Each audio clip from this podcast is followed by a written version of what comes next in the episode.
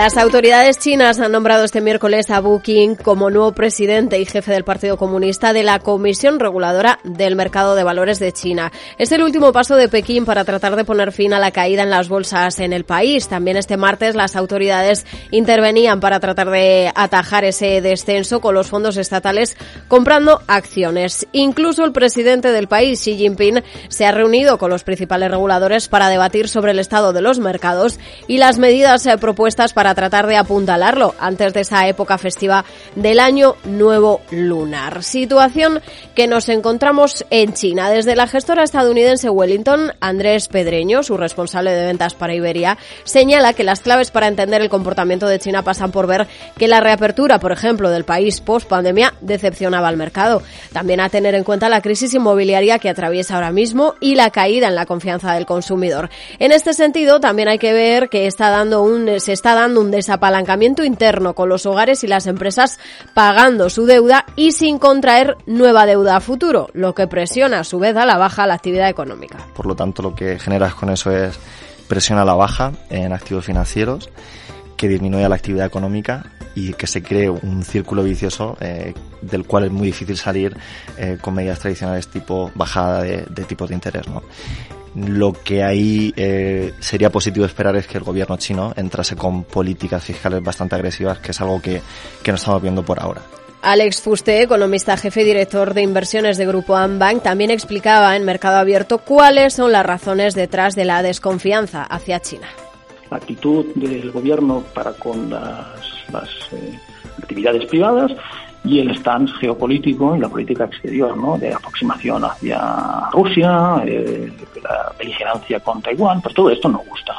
Y al final lo que tenemos es una salida de flujos, no solo del hot money, del dinero de inversor, no solo del hot money extranjero, sino del hot money, dinero de inversor local, doméstico, Julián Coca, responsable de renta variable de Amcor Investment Strategies, apunta que ahora mismo el problema de China es en todo caso de sentimiento. Pesan todavía sobre la economía del país factores como esa crisis inmobiliaria, sin perder de vista tampoco las elecciones en Estados Unidos, ya que la posible victoria de Donald Trump podría reavivar la guerra comercial con el país. Pero el experto cree que el castigo es excesivo. Nosotros creemos que ya es eh, demasiado negativo o que es demasiado asimétrico a nivel de valoraciones y de, y de dónde está el precio y que por lo tanto pues eh, podríamos tener alguna sorpresa este año en el, en el mercado chino.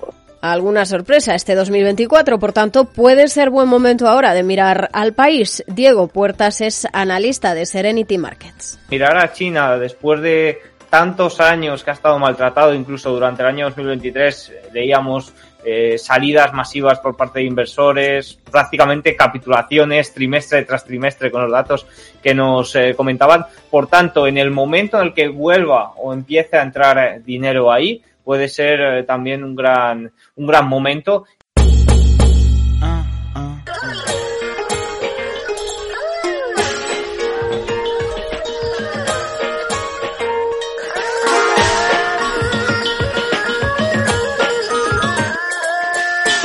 También con buenos ojos a China mira Pablo Gil, jefe de estrategia de XTV. Explica que el país, pese a las elevadas tasas de crecimiento de su PIB, en los mercados están mirando más los elementos negativos, eh, con esa crisis inmobiliaria tan citada. También cómo esta crisis a su vez puede arrastrar al sector financiero por los préstamos, además de la crisis demográfica y del paro juvenil. Si luego te pones a pensar y dices, bueno, es que es que la burbuja inmobiliaria existe en otras partes del mundo, no solamente en China. Eh, tienes ahí a Canadá, y tienes a Estados Unidos, y tienes a Alemania, y tienes a países nórdicos, y tienes a Australia, y tienes Nueva Zelanda, con unas, unas valoraciones extremas en un entorno de subidas tremendas de tasas de interés y coste de accesibilidad a la vivienda, pero solamente se centra uno en los problemas de China.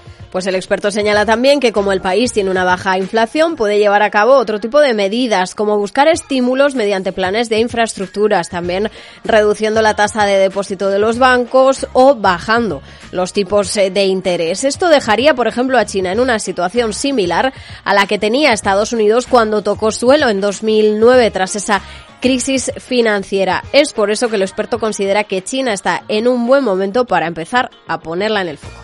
Cuando el inversor huye de un área, provoca estas caídas tremendas en términos porcentuales, pero es en ese entorno que no apetece nada, donde solamente oyes hablar de lo malo, donde normalmente en el largo plazo surgen las grandes oportunidades. Por tanto, yo soy de los que cree que China representa ahí una buena oportunidad de inversión a largo plazo frente a lo que opina la gran mayoría de los analistas. Pues también a favor de mirar ya a China se muestra Jorge del Canto desde Caser Asesores Financieros en Canarias. Por un lado, gracias a sus positivas previsiones de crecimiento, avaladas por algún organismo internacional que están por encima de la media mundial y por encima de la media de su región. También por la valoración de su bolsa y el comportamiento desde el punto de vista técnico.